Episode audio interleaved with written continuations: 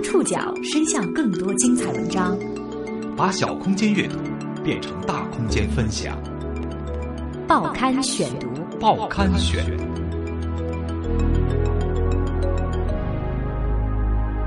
把小空间阅读变成大空间分享，欢迎各位收听今天的报刊选读，我是宋宇。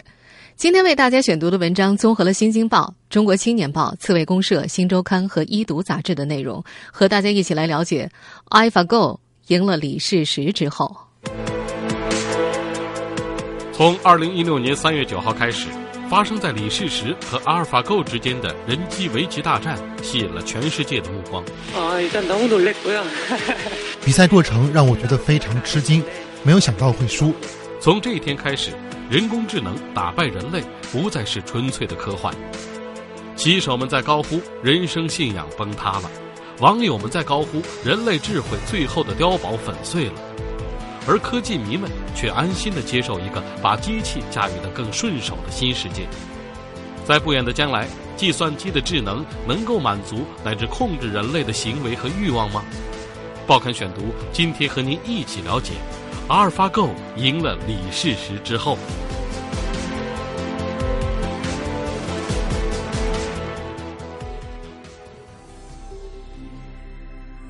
许多年以后，当我们谈论人工智能时，一定无法绕开谷歌这家公司。这家公司靠着一堆程序和一百万美元，推动了人工智能的发展。许多年以后，当我们谈论人工智能时，一定不能避开两个时间节点。一个是一九九七年的五月，另外一个是二零一六年的三月。从人工智能的专业角度上讲，后者更加重要。十九年前的一九九七年五月，当俄罗斯棋王、国际象棋世界冠军卡斯帕罗夫在与 IBM 公司的深蓝计算机第六次交手时，誓要捍卫人类尊严的卡斯帕罗夫，仅在走了十九步的情况之下，就眉头紧锁，向深蓝拱手称臣。那一刹那，整个人类为之一颤。那时人类还会说：“幸好还有围棋。”他们说：“围棋是人类智慧的最后一块高地。”二零一六年三月九号，韩国首尔，人类智慧的最后一块高地也被计算机攻占了。世界上最顶级的棋手之一，韩国围棋世界冠军李世石九段。历时三个半小时之后，投子认输，首盘失利。三月十号的第二局比赛，李世石再次不敌 AlphaGo。最后时刻，他摇头、手抖、冒汗，表情很是复杂。这场人机大战一共进行五局，剩下的三场比赛将分别在三月十二号、三月十三号、三月十五号进行。首场比赛失利后，李世石在接受采访时说。比赛过程让我觉得非常吃惊，没有想到会输。从一开始我就有失误，并延续到了最后。没有想到阿尔法会下得如此完美，真的很让人吃惊。我也向制造出这么精密程序的工程师表示诚挚的敬意。在此前一天接受采访时，李世石也表示，自己接受挑战是因为听到欧洲冠军被击败感到震惊。他同时也承认，如果自己失败，可能会对围棋的流行造成影响。但是，人工智能击败人类是不可避免的事情。不过，围棋自身的价值不会消失。谷歌董事会执行主席埃里克施密特也发表了自己的观点。他认为，人工智能在之前的三十年一直发展较为缓慢，近十年因为算法的更新、计算机运行速度的提高而突飞猛进。正因为人类的努力，才让机器学习有了现在的进展和突破。作为乐观的科技主义者，他认为此次围棋对决，无论哪方笑到最后，最终都是人类的胜利。人类的智慧又向前迈出了一步，我们的世界将变得更加美好。持同样观点的还有央视主持人白岩松。其实赢不赢，或者说我都觉得忧虑完全没必要。这是多大的一件好事儿啊！怎么说呢？人已经把自己的助手和帮手培养到了这么高的水平上，这不还是人工智能更高一筹的一个标志吗？另外，咱们再换一个角度去说，你玩不过它的时候，它还在你的控制当中啊，拔掉它的电源不就完了吗？当然，这只是一个开开玩笑，我觉得这是天大的好事儿。去年以来和李世石频频交手并保持较高胜率的柯洁，三月九号通过微博放话：就算 AlphaGo 战胜了李世石，但他也赢不了我。不过，即便如此自信的他，在此前接受新华社采访时，也提到了其中的不确定性。他表示：“据说电脑每时每刻都在学习，就在我们说话的这会儿，可能都在进步，所以不知道到时候会是一个什么样的状态。”他还认为，现在人工智能发展的这么快。对于职业棋手来说，学了这么多年棋，肯定会觉得被软件打败了，心有不甘。但如果那天真的到来了，也得认呐。尽管李世石、柯洁、白岩松还有谷歌公司本身所处的位置和心态不同，但是他们所说的话中还是包含了一个相同的意思。在围棋的世界里，包括 AlphaGo 在内的人工智能还有很多不足，但或许有一天，人类还是可能会面对输给他们这一不可避免的事实。在中科院人工智能专家王飞跃看来，一切规则清晰的游戏，计算机永远都要赢过人类。但是王飞跃也明确表示，在没有明确规则和未知的领域，计算机永远难以超越人类。机器人以后会不会拥有像人类一样的智慧？在这场人机大战之后，这个问题已经再也不是纯粹的科幻命题。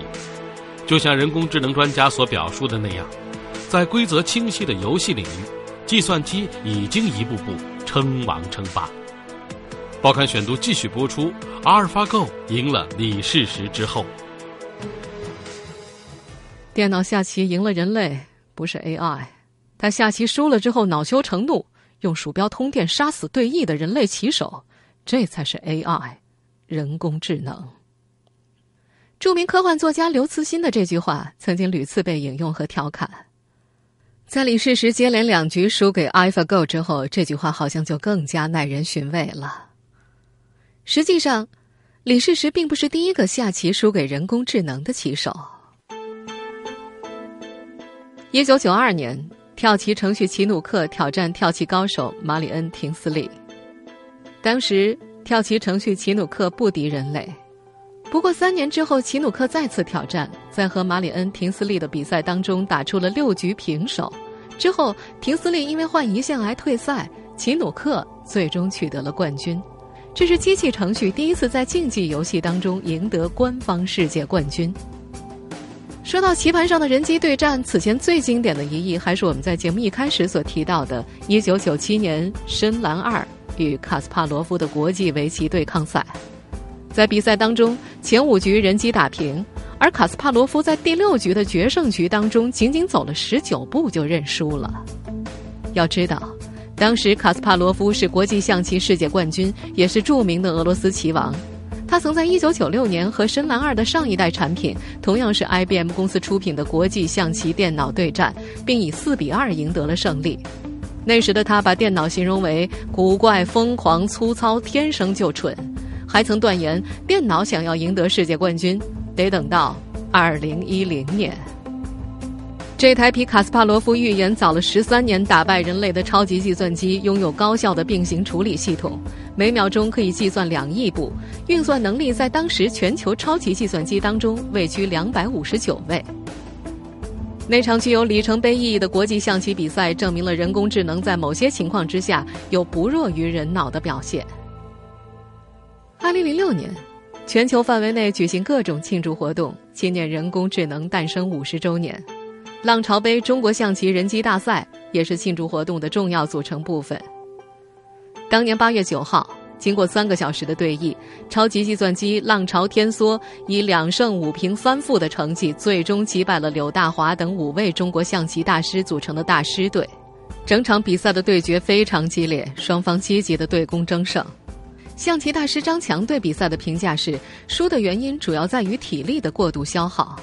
以往和人比赛，到了最后时刻就是意志和心态的对决，看谁能够坚持到最后，谁能不犯错误。但是超级计算机没有这样的问题，因此这场比赛在体力、心智方面的消耗远比和人比赛要大，甚至能够赶得上一场足球赛了。相比于国际象棋和中国象棋，围棋一直被看作人类最后的智力竞技高地。据估算。围棋的可能下法数量超越了可观测宇宙范围内的原子总数，这就意味着计算机单纯使用穷举法是没法获胜的。AlphaGo 的出现让最后的智力高地受到了挑战。这款围棋人工智能程序利用价值网络去计算局面，用策略网络去选择下子。简而言之，就是它会以大量的棋谱数据为基地，并且在自我模拟和实际对战当中进行深度学习，不断的提高自己的水平。央视主持人白岩松，人一年一共要论学习的话，才能下一盘棋，一千盘棋，这都到头了。你知道这个阿尔法赢这个李世石的一天能下多少盘吗？一天一百万盘，常人多勤奋这是人造出来的机器。AlphaGo 初露峥嵘是在二零一五年十月，他以五比零完胜欧洲围棋冠军、职业二段选手樊辉。这是围棋界的人工智能第一次在没有让子的情况之下战胜职业围棋选手。如今正在进行的李世石对战 AlphaGo 已经被视为人类智力代表和高科技的比拼。很多媒体也把这件事渲染成捍卫人类尊严之战。在李世石连输两局之后，不少围棋业内人士给出了五局全输的预判。啊，应该是李世石没什么机会了。这个事情已经就未来的几天来去确认这个事情。啊，五比零应该是大概率的事。和李世石多次交手的柯洁也有些悲观的表示，李世石能赢一局就好。他，我只希望他能赢一盘。对。希望是这样，对对，我只能这样，我只能这样，对对对，要不然，不然太没面子了，对对。我觉得一一一盘都是很好的一个一个一个成绩了，对。这样悲观的预判，让人们反而对剩下的比赛充满了别样的期待。抛弃近期盛行的人工智能威胁论，人工智能早就出现并服务于我们的生活，也在一定程度上对人类的生活提出了挑战。报刊选读继续播出。阿尔法 Go 赢了李世石之后，自古以来，人类就梦想创造出和人一样有智慧的人造人。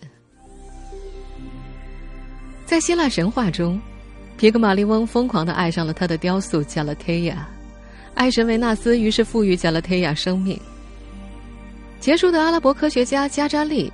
据说能够制造出会演奏音乐的机器人，而在我国周朝时，偃师所制造的跳舞机器人甚至会勾引周穆王的妃子。如果这些古代奇迹能够存活到今天，大概他们也会被称作人工智能。《人工智能：一种现代方法》一书中写道：“人工智能是类人行为、类人思考、理性的思考、理性的行动。”人工智能的基础是哲学、数学、经济学、神经科学、心理学、计算机工程、控制论、语言学。人工智能的发展经过了孕育、诞生、早期的热情、现实的困难等数个阶段。如果我们抛开近期盛行的 AI 威胁论，从这个定义来说，人工智能早就出现在我们衣食住行的方方面面。首先来说一，可穿戴设备。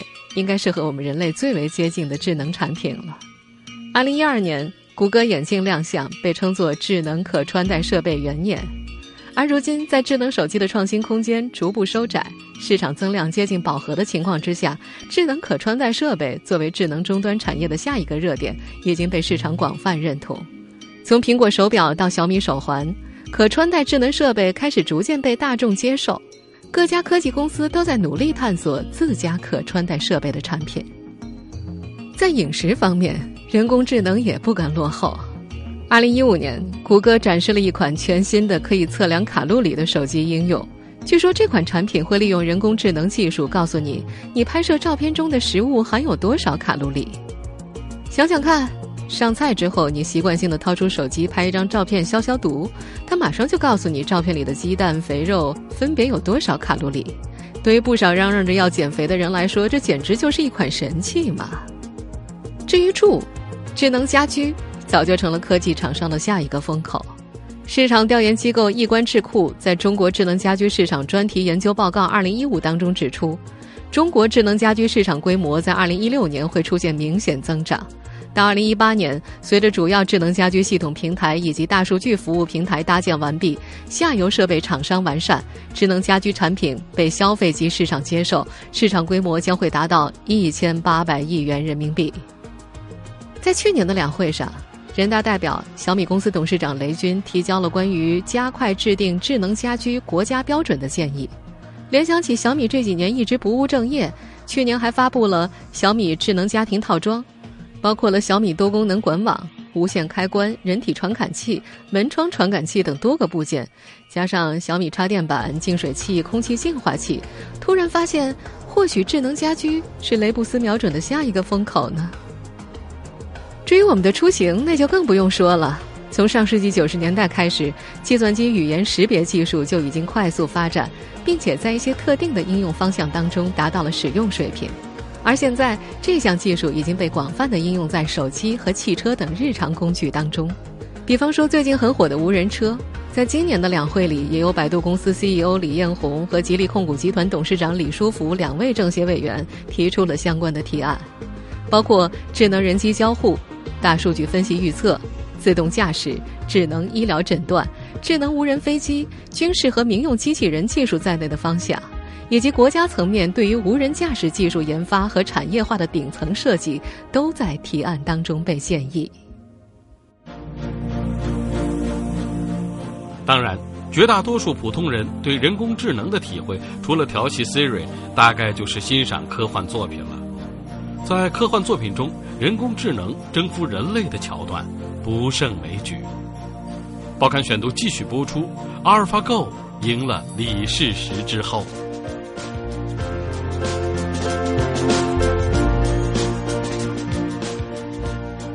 长久以来，人们都对机器人或者说人工智能是否具备和人类相似的心智持怀疑态度。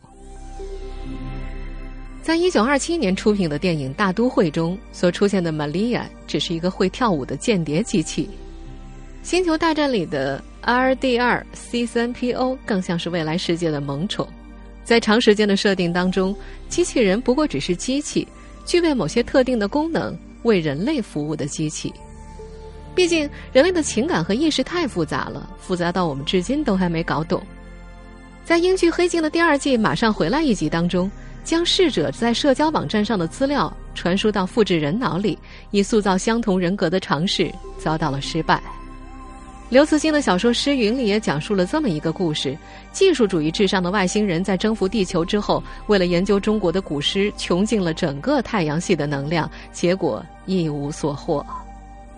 不过，AlphaGo 的学习能力却在暗示某种可能性：人工智能或许能够像婴儿一样，有着人们难以估量的可塑性。人工智能真的会变成远超人类力量的存在吗？机器人会超脱凡人世界，或者更甚，他们会掌控人类吗？这些问题是所有问题的终结。很多电影早就做过类似的预言。比方说，在《复仇者联盟》当中，高级智能奥创就差点毁灭了人类社会。虽然科幻作家阿西莫夫曾经提出著名的机器人三定律：第一，机器人不能伤害人类，也不能在人类受到伤害的时候置之不理；第二，机器人必须服从人类发出的任何命令，只有在违背第一条定律的时候除外；第三。机器人可以保护自己，前提是保护过程当中不会违背第一和第二定律。但在人类创造的电影当中，这些定律不断被打破。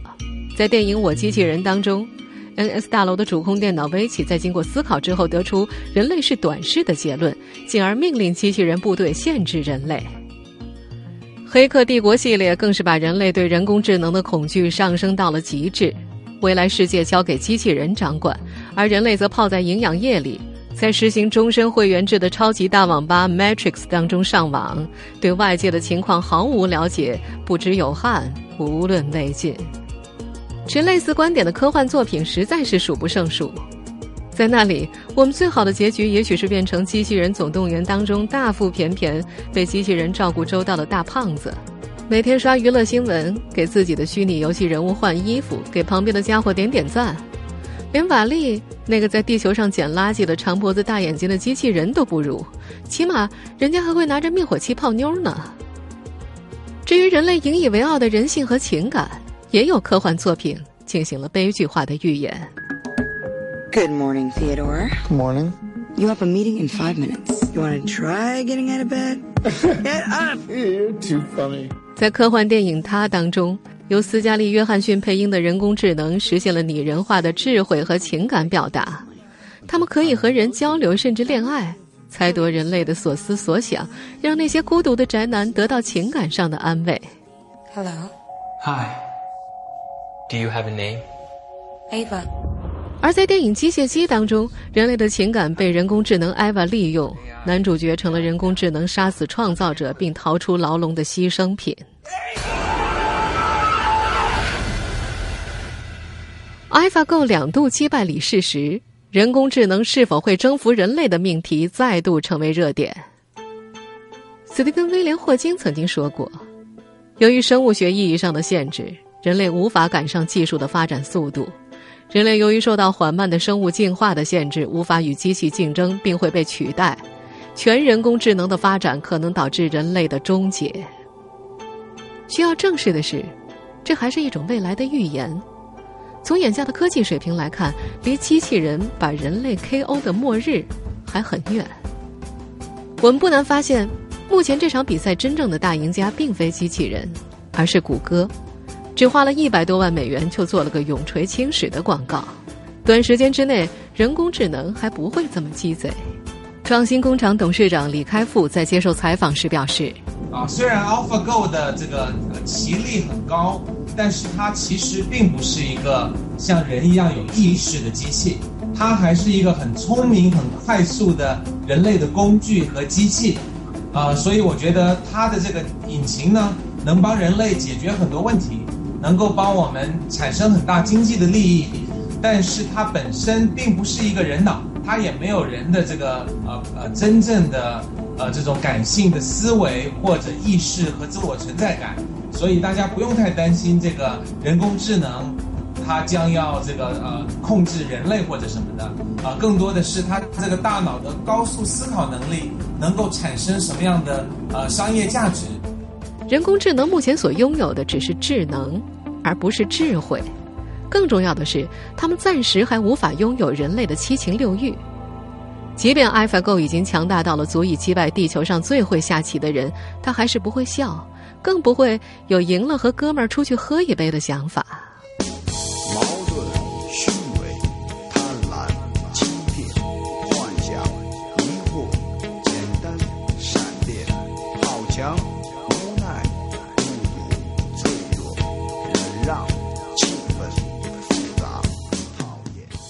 我们现在听到的是窦唯的一首老歌《高级动物》。在这首歌里列举了一大堆人类的性格、情感和行为，比方说矛盾、虚伪、贪婪、欺骗、幻想、疑惑、简单、善变等等等等。就目前的科技水准来看，机器人恐怕连一项也琢磨不到。也许有一天。电影《它》当中所描绘的那种通过和人类对话，并且不断学习、丰富自己的意识和情感的人工智能系统成为了现实。没准到了最后，他们因为高度进化而超出了人类的掌控，最终离开人类，进一步去探索和追寻他们的存在。但是，就像科幻作家刘慈欣在《AI 种族的史前时代》当中所描写的那样，科学的目标。就是使不透明和不可预测的大自然变成透明的和可预测的。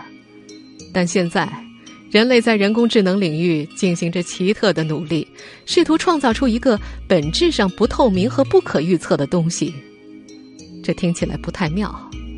真正的人工智能诞生之日，就是我们的恐惧变成现实之时。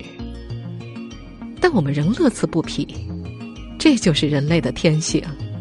无论男人还是女人，一个行为完全可预测的情人都谈不上什么魅力。创造出一件高于自己且不可预测的东西是有巨大诱惑力的。尽管与他下棋的时候，可能会被他电死。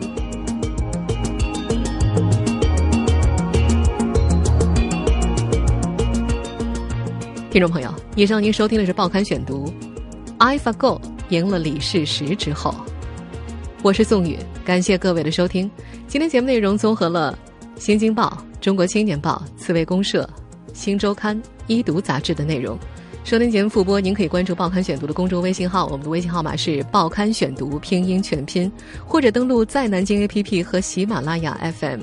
我们下次节目时间再见。